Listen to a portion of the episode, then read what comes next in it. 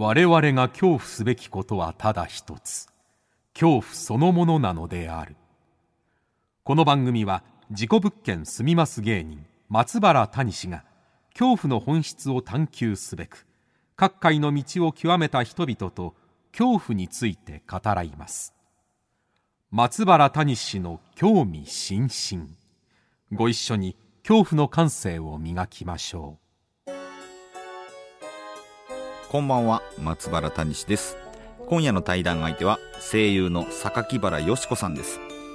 ジブリ映画「風の谷のナウシカ」のクシャナ役機動戦士ゼータガンダムのハマーン様ことハマーン・カーンなどのアニメ作品から海外ドラマ ER 緊急救命室や映画ツインピークスの吹き替えなど出演作は多岐にわたります。今年3月に行われた声優界最大のイベント第15回声優アワードでは声優という仕事を広くメディアに知らしめた人に贈られる高橋和恵賞を受賞されました。今年芸歴41年を迎えられた声優界のトップランナーでございます。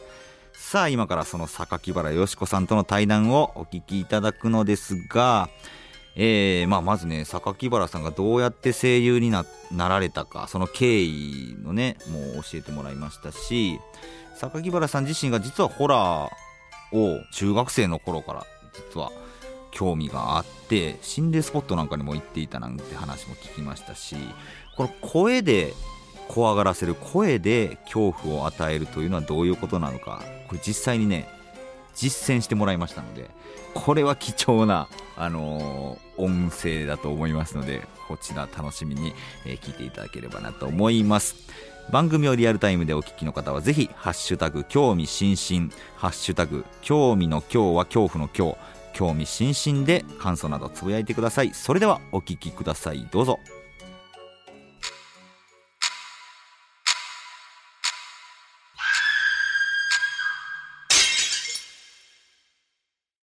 さあ今夜は声優の榊原よし子さんにお越しいただきました。よろしくお願いします。よろしくお願いします。榊原よし子です。お久しぶりでございます。ご無沙汰しております。ご無沙汰しております。お元気そうで。あありがとうございます、はい、いやもう榊原さんとはですね、えー、実は3年前に、えっとお会いしましてですね。そうですね。はいちょっとこの出会いといいますかそれがすごい衝撃的な出会いでして。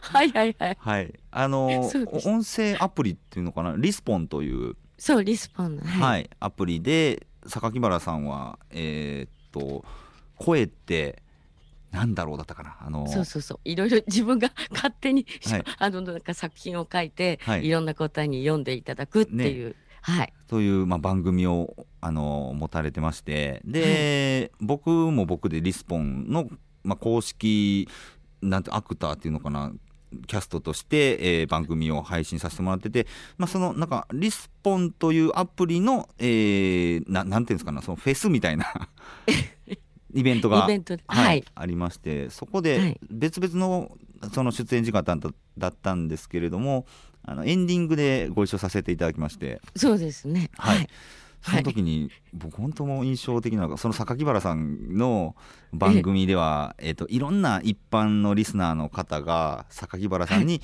そのどうやったらこの声が綺麗に届くようになりますかとかどんな演技をしたらいいですかっていうのを榊原さんがすごい丁寧に答えていって で練習して、なんかすごいあの声の演技をすごい皆さんが、あの磨いていくという番組をされていて、うん、はい、でそんな皆さんの本当にあの真摯な声をについて勉強される姿がとても素晴らしかったですみたいなことを榊原さんがこう手を使って 今日来てる皆さんもとてもいい声されてましたよってこう手をこうバーッと広げた時に真後ろにいた僕の眼鏡を直撃しそうになったんだよ。その手があまりにも大きな身振りが。それでそれでうわってなって僕が後ろに倒れちゃったんですよね。そうそうそう、はい、でもその瞬間にあ割と谷さんってすごい運動神経発達してるんだなと思って余計避け方がすごかったから。避け方がすごい、うん、オーバーに避けちゃって。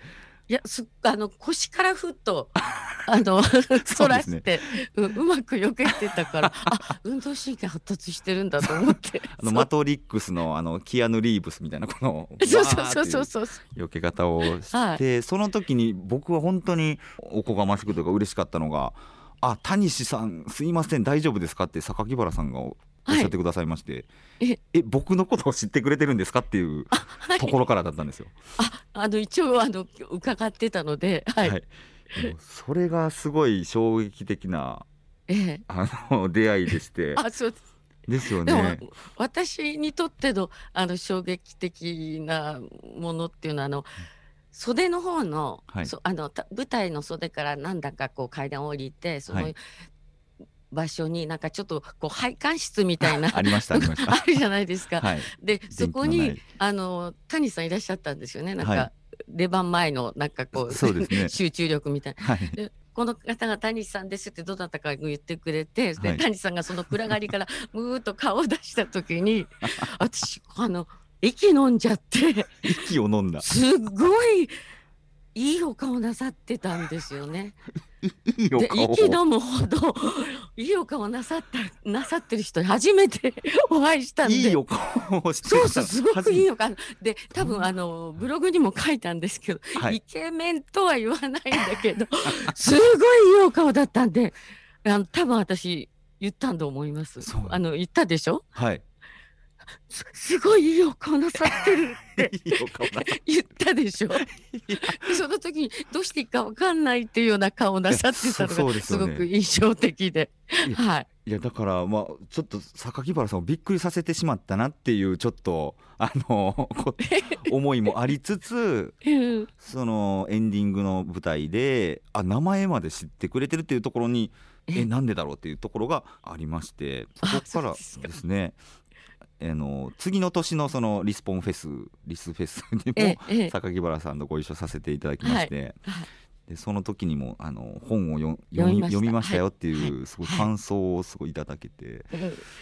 なんかなんていい人なんだろうなっていうの読んで、はい、でほら私が谷さんをイメージした文章を書いて谷さんが私が出てるあの番組で配信のやつので、はい、読んでくれコラボさせていただいたんですよね。はいはい、でもそれがまたすごすぎてというか「あの影帽子」っていうタイトルだったと思うんですけど影帽子と。はい、はい、あの本当すごい物語なんですけれどなんだろうこのなんかつかめない物語というか。あそうそうそうそう、ね、モノトーンの中のをただ歩いてなんだろうそれに対して誰が言ってるのかわからないこのセリフが続いていくみたいな、え確か物語だったと思うんですけどそれをあの僕が朗読するのを当て書きして書いてくださったっていう。私がこうなんていうかしらお目にかかった後に本を読んで、はい、その文体から得た谷さんのイメージってこうなんじゃないかなと思って書いてみた。いやいやそれ谷さんは多分こういう人なのかしらと 思って書いたいやでもそれがあのすごいすぎてと言いますかこのなんだろう人物をなんだろうなこの洞察する能力というか榊原さんの。なんでそそこまでイメージできるんですかっていう。だって文体に出てたもの。出てたもんそのまま。谷さんが。いやありがとうございます。いやもうねもうちょっとねそういういろいろなところでまああの、ええ、そんな、まあ、声とそのね朗読ご一緒させていただきましてとても光栄でしたので、えー、こちらも光栄でした、はい、はい、今回この番組がですね「はい、興味津々」という番組でして、まあ、はい、怖いえー、味の心身の興味津々なんですけれども、まあ、恐怖怖いという感情にまつわる、まあ、お話をいろんな方にちょっと聞かせてい。ただきたいなという番組でございまして、はい、で榊原さんと以前お会いした時に私ホラー文学を読むのが趣味なんですっていうのをおっしゃってたのを覚えてまして、はい、あの江戸川アラン・ポーだったかなとか、い。ろいろすごい読まれているということで。でもどっちかっていうと江戸川アランポーがほとんど。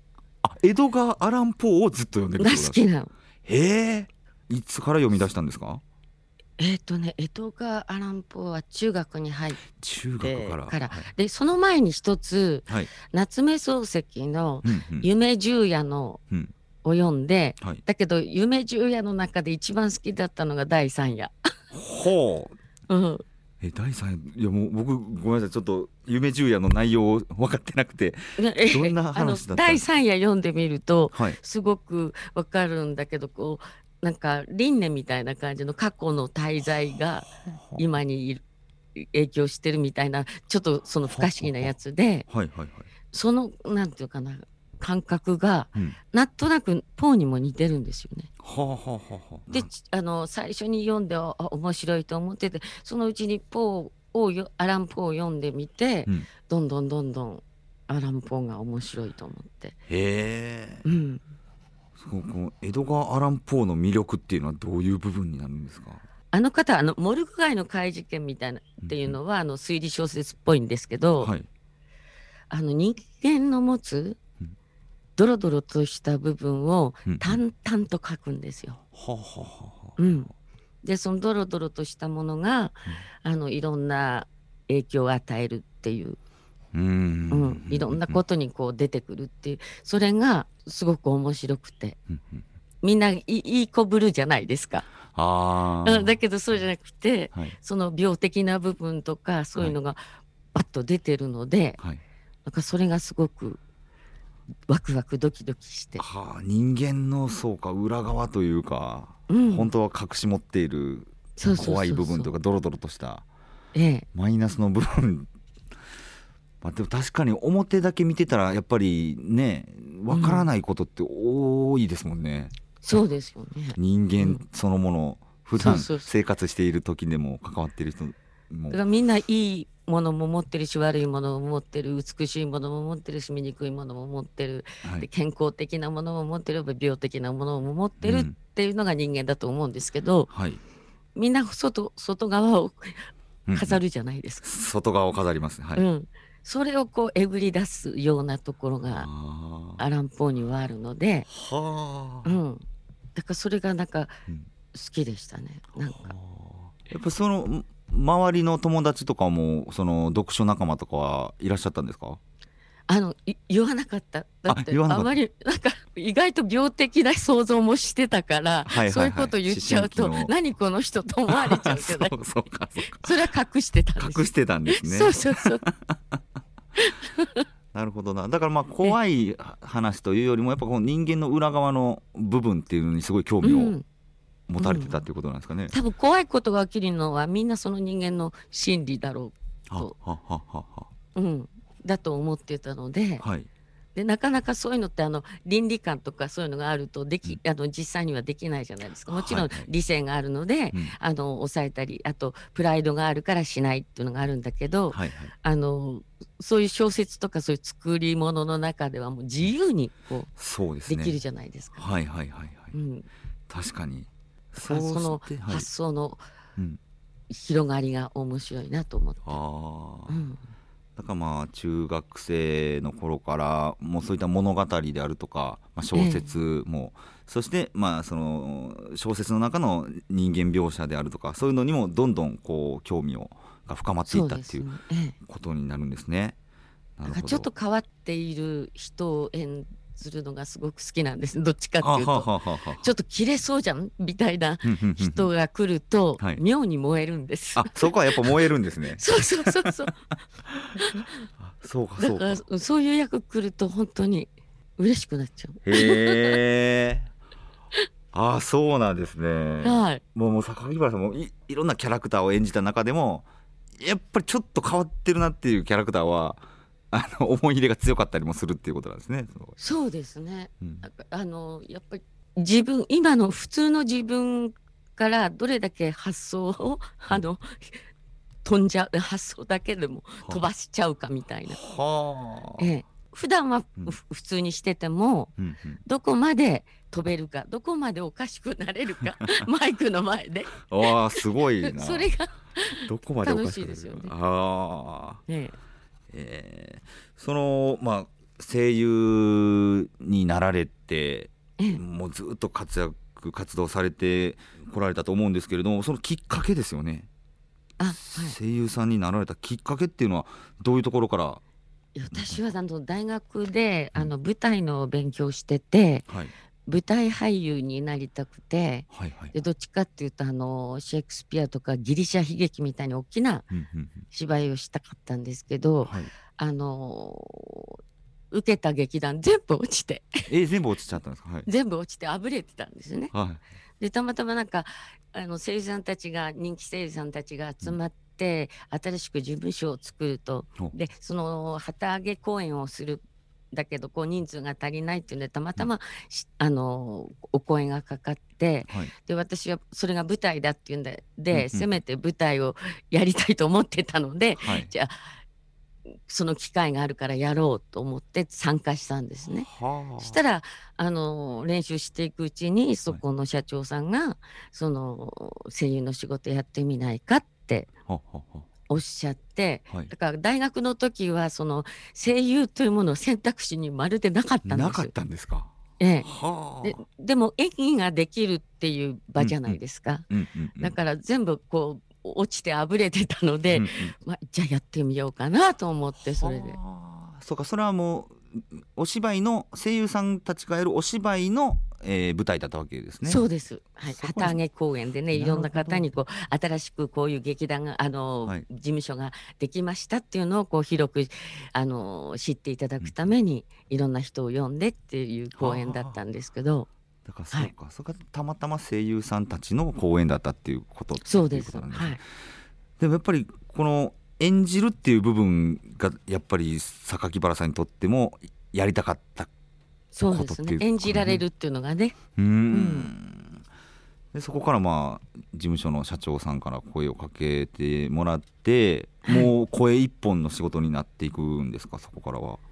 そう最初はね、あの見学ばっかりなんですよね。はい、見学ばっかりして、うん。しててである時にそのマネージャーさんがオーディションのあれを入れてくれてはい。もちろんそこから落ちたんですけど、うん。そのオーディションやってる時の演技を、はい。私の演技を初めて見てくれてそのマネージャーさんが。はい。で「あよしこあなたはアニメじゃなくて最初に洋画の方から売るからね」と。で新人が洋画に入るのはとっても難しいと。その時代ね。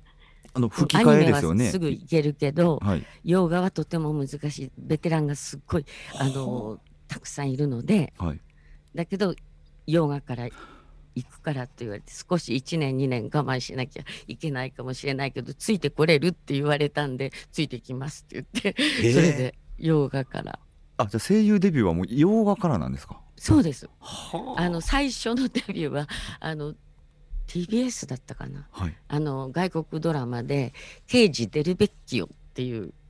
やつで、えっと、俳優の近藤洋介さんがデルベッキをやってはい。でその相棒の役を源田鉄章さんがやってた、はいはいはいはい。それが最初なの。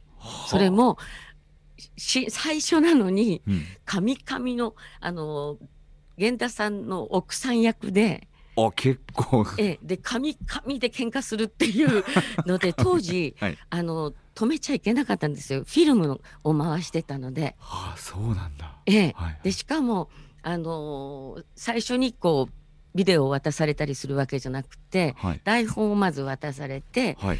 あの収録のその日にさ早くに行ってみんなで一度全部見てそれから収録するんだったの。ええでたまたま私必死になって練習して、はいある程度うんセリフを覚えてたんですね。はい。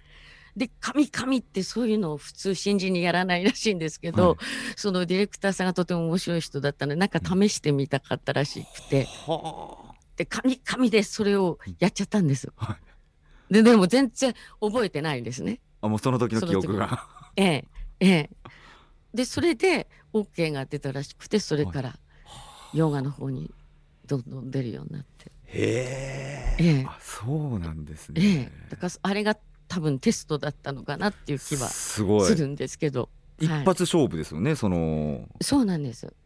止められないんです。止められないとあのー例えば源田さんだったら源田さんうんのセリフを先に取って、はいそれから私後で私のセリフを取るっていう、そういうことができるんですけど昔は映写機でこうやってたそうか時代ですねそうはうん、変にこう映写機が止まったりするといあの突然このフィルムが燃えたりするんですよね。ブヤーっていやすごいなそうそうそうそういうのも見たことありますし。そうかフィルムって燃えるんだ映写機そうなんです。光が当たりすぎちゃうとピヨーンって。そう。今の人たちじゃちょっと想像できない若い子たちには想像できない話ですよね。えーそこからずっと、えーアニメにも作品アニメに行くのは多分1、2年ぐらい経ってからだと思いますね。ええ洋画でいろんな脇とかやったりして、はい。ええそれでアニメに行ったのかな。うん、アニメその洋画からアニメに出られた時はやっぱ違いはありましたか？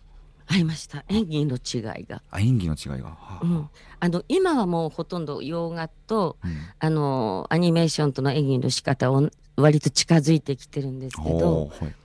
昔私が始めたばかりの時は、やっぱりあの少しオーバーな感じうんうんうん「何々なのよ」うんって言えばいいものをはい「何々何よ」って「よ」ってあげたりとか、そういうするそういう演技が多かったんですね。はいはうん、そこそれが主流だったんですけど、うんうん。ええ、だから洋画では別に何とも思わないんですけどうんうん。アニメーションのとこに行くとなんて自分は下手なんだろうと思っちゃうわけ。へえ、うん。そうか。やり方の違いですもんね。うん、だからオーバーな表現ができないので、はい。なんか一人だけすごいあの棒読みのセリフを言ってるような気になっちゃうんです。はあはあはあその、まあ、アニメ作品でも、まあ、洋画でもそうなんですけどこのホラーな作品には関わることはあったんでしょうか？洋画でね、はい。あの当時ね1980年でうん。多分ねあのホラーはあのエクソシストから始まってオーメンとかはいはい。あと13日の金曜日とか、うん。多分ホラー全盛期だったと思うんですよ。はいだから B 級作品から C 級作品までホラーがすごくはい。入ってきた時代ではい、そうするとこう大体主人公がうん。若い子たちじゃないですか。はいはいはい。だからその何人も同じような人でうん。あのいろんな作品でうんうん。うんホラーはやりましたけどね。ただただあんまりストーリーとしてはうん。覚えてないって衝撃的なストーリーってあんまりなかったので、ああそうなんですね。ええ、みんななんかどっか同じみたいな感じ。確かになんかねホラーといえばなんか、まあ、最初にまず ななんだろう。あの楽しそうにしてるカップルがなんかええ。襲われてみたいなそうそうそうそう。ところから始まる。そんな感じで、なんかねパターン化してる感じはありうんますよね。どうやって殺されるかみたいなのが、うん。あのーそれぞれこう手の品 手手の手をしないろいろ変えながらねやってるっていうはいはい。映画で、あまりその筋がないっていうか。確かに。えその、うん。榊原さんがそのホホラー作品に参加された時はそのなんていうか怖がる側の役なのかまたちょっと怖がらせる側というかいやみんな怖がる。怖がる側洋画の方は怖がる側です。怖がらせる側はそのうちアニメーションのアニメーションでね 怖がなっていきらせる方にますけどもね。なっていただけで。はい。そこでじゃあ最初の頃はそのホラー映画の時はキャーとかやめてみたいなのはもう言ってたわけですね。ええ。殺されちゃったりとかあの首絞められてカッカッっていう声出したりとか。はいはいそうそうそう。へえうん。ちなみになんですけどこの声優を今までされている中で、はい。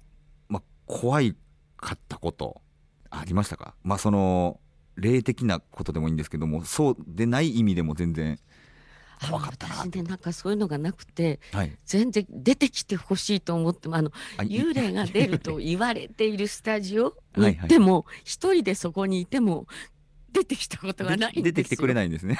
そうそうそう。ああの学生の頃ちょっと肝試しで、あ肝試し行かれるんですか？うん、青山学生の時にね、青山墓地に行ったんですけど。え榊原さん青山墓地行ったんですか？え行ったんですけど一人も出てきてくれないの。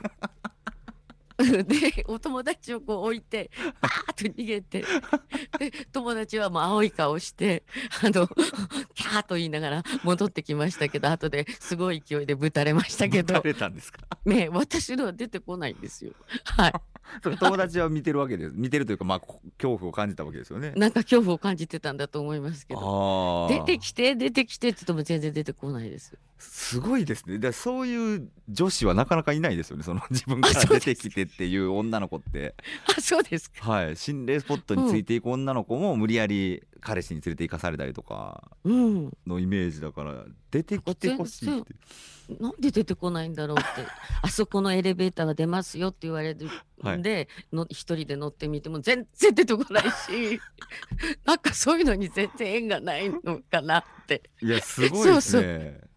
そうん、その、まあ、僕はその仕事としてというかね幽霊を撮影するために行きますけどええ、榊原さんは幽霊に会いたいから行ってたんですねそういうそうそうそう最初。言ってたんですけど全然来ないんですもの。出てきてくれないんだもん。出てきてって言っても。そう。すごいこれ、まあ、好奇心がなせることなのかすすごいですねそれは。いやー。なんででしょうね。ないうん多分霊的なものがないのかもしれませんね。あーそうですね。でそのまあ人間的な部分であるとかまあそのお仕事的な、えー部分で怖かったことっていうのはありますか？あの新人でデビューするじゃないですか。一応あのはい。主役とかつくじゃないですか。はい。で当時あのスタジオにそのファンが来るんですよ。あではい。で新人で主役を取るとなると、うん。あの珍しいっていうんで最第1号のファンになろうみたいな 人たちがいるじゃないですか。はいいますね。はい、えなるほど。でスタジオの前で待ってるんですよ。はいはい。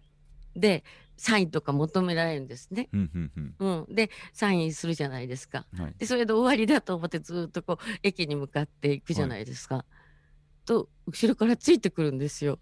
あら。はいはいはい。であれ？と思ってでなるべく地下道に入ってこうぐるぐる回ってはい。まあいたかなと思ってもパッといたりしてそれが怖いですよい。や怖い。一番。もう、まあ、いわゆるストーカーじゃないけれども。ストーカーとまではいかないけないけどれども興味があるからっていうことなんですけどつねえ。もし自分の家が分かっちゃったら大変でじゃないですか。こ怖いですねそれ考えたら、だからこう巻くっていう方法 いろいろと。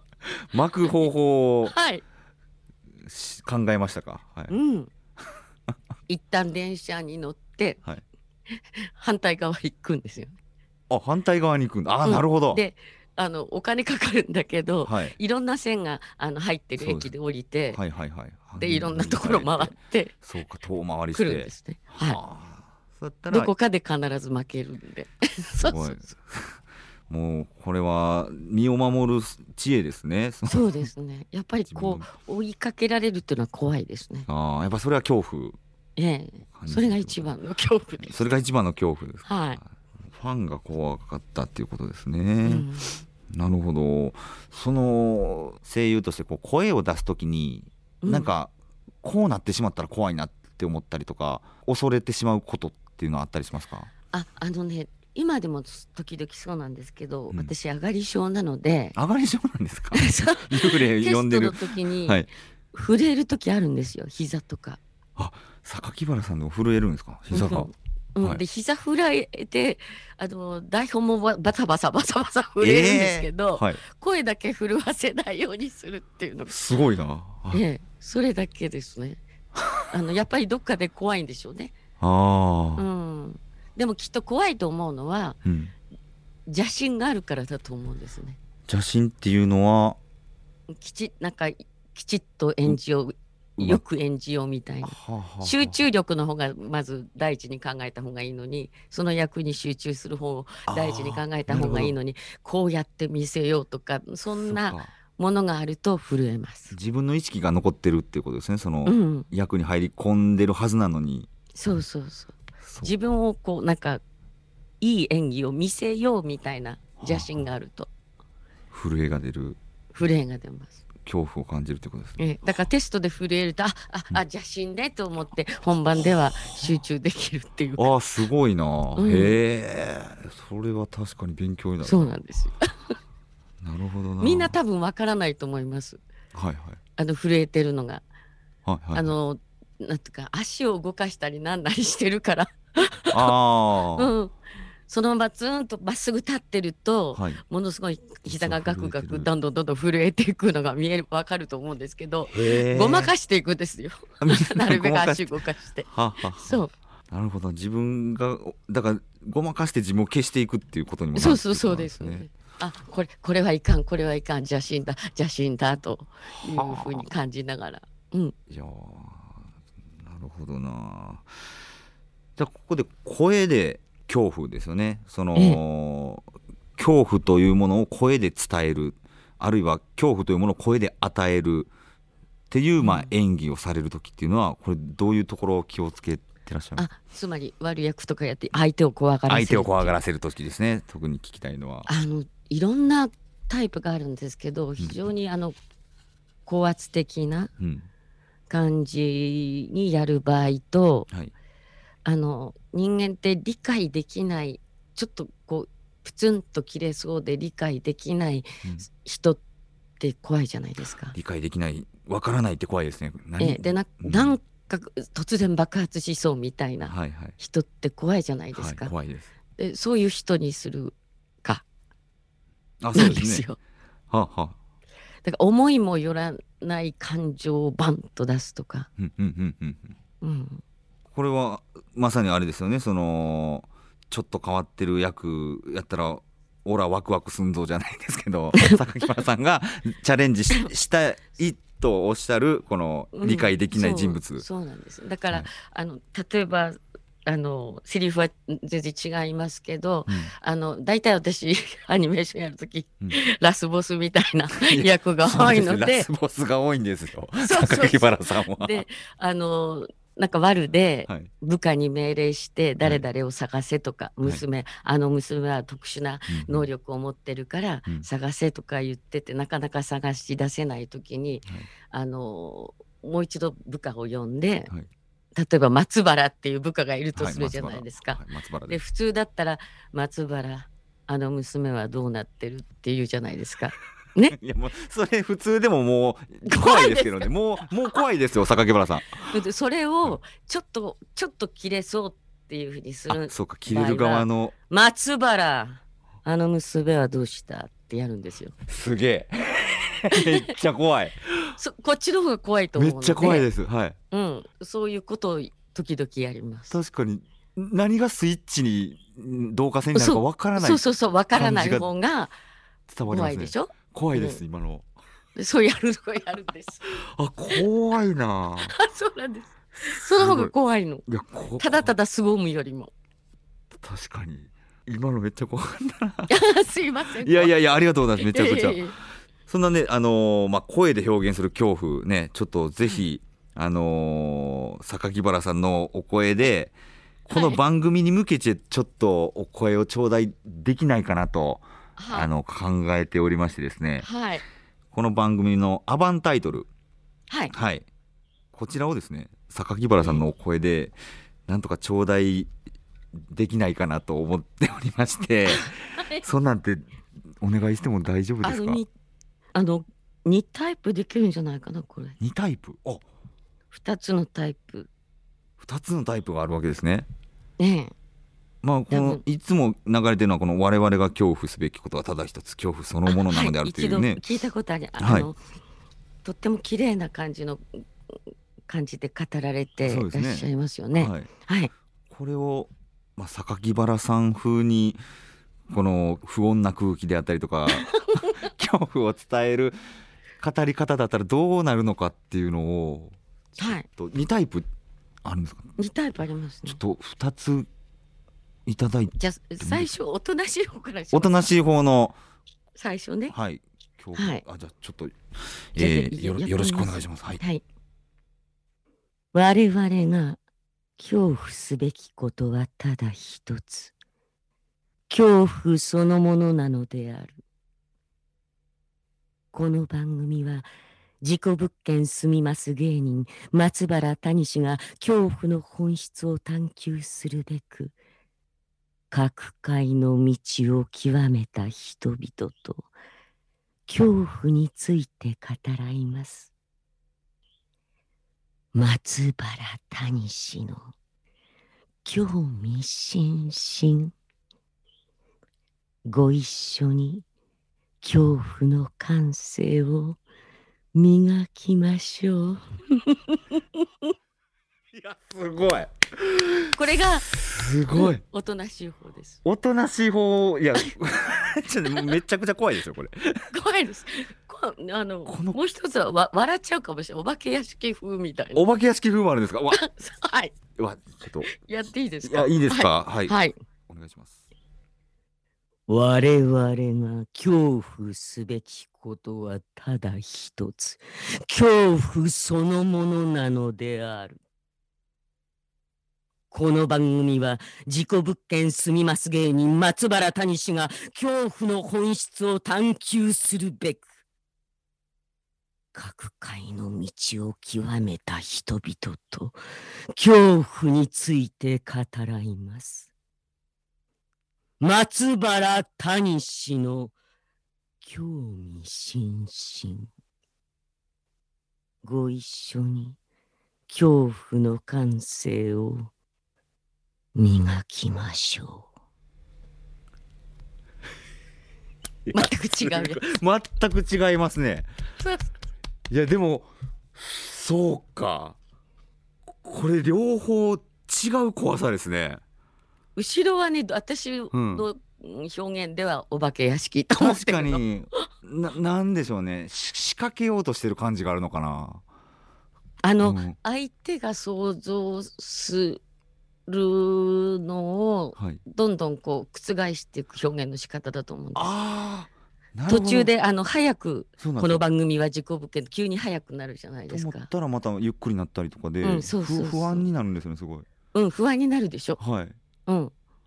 普通のあのー気持ちのいいリズムだと、うんうん。あのあまり怖さは感じないんだけど、はい。突然切れそうみたいな感じになるとの怖くなるじゃないですか。急に殴られるんちゃうかなっていうこの怖さがありました、で最初の方はあのええ。もうずっと不穏ですよね。そうそうそうそう。うん。あの多分最初の方が本質はうん。ものすごい残虐だと思本質が残虐？この後にものすごい残虐になるみたいな。2番目の方はもう最初からこう怖いよって出てるからそれ以上あんまりいかない。ああじゃ最初の方が実は怖いんだっていう、そうそうそうそう。だと思う思うんですけど。いやちょっとありがとうございますこれこのアバンを来週の番組冒頭で流しますと どっち流すんだろうちょっとどっち流すんだろう？これスタッフ スタッフがどっちを選ぶかですけれども、どっちでも。はい、皆様ぜひお楽しみにしておいてください。ということで、えー来週も榊原よしこさんにお話を続きをお伺いしたいと思います。はい、よろしくお願いします。よろしくお願いします。どうもありがとうございました。ありがとうございました。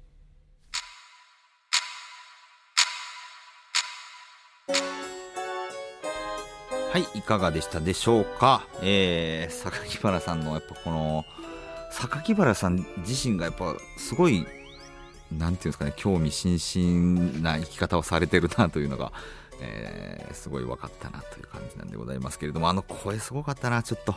はいということでこの続きは来週お届けいたします、えーお楽しみに。そして恐怖の感性を磨いてお待ちください。さてここでお知らせです。ただいま絶賛アンコール配信中の茶屋町会談2020冬。ある神社の岩間に落ちていた人型の神その神には衝撃の結末にスタジオが騒然といたしました、えーこれは一体何だったんでしょうかね。ローソンチケットで1500円でご覧いただけます、えーこちらのチケットの販売は日付が変わって本日8月9日月曜日夜9時までですので、えー皆さんお忘れなくと。えーそして今年もやります。北野誠茶屋町会談2021年夏。こちらは8月24日火曜日夜7時30分から有料生配信でございます。チケットは同じくローソンチケットで発売中。えー、これはねあのー、なかなかなメンバーが登場いたします。そして心霊写真もたくさんありますので、えー、お楽しみにということで詳しくは番組ホームページか公式 Twitter でご覧ください。はい。ということで松原谷氏の興味津々今宵はここまでです。皆様どうかお元気で。さようなら。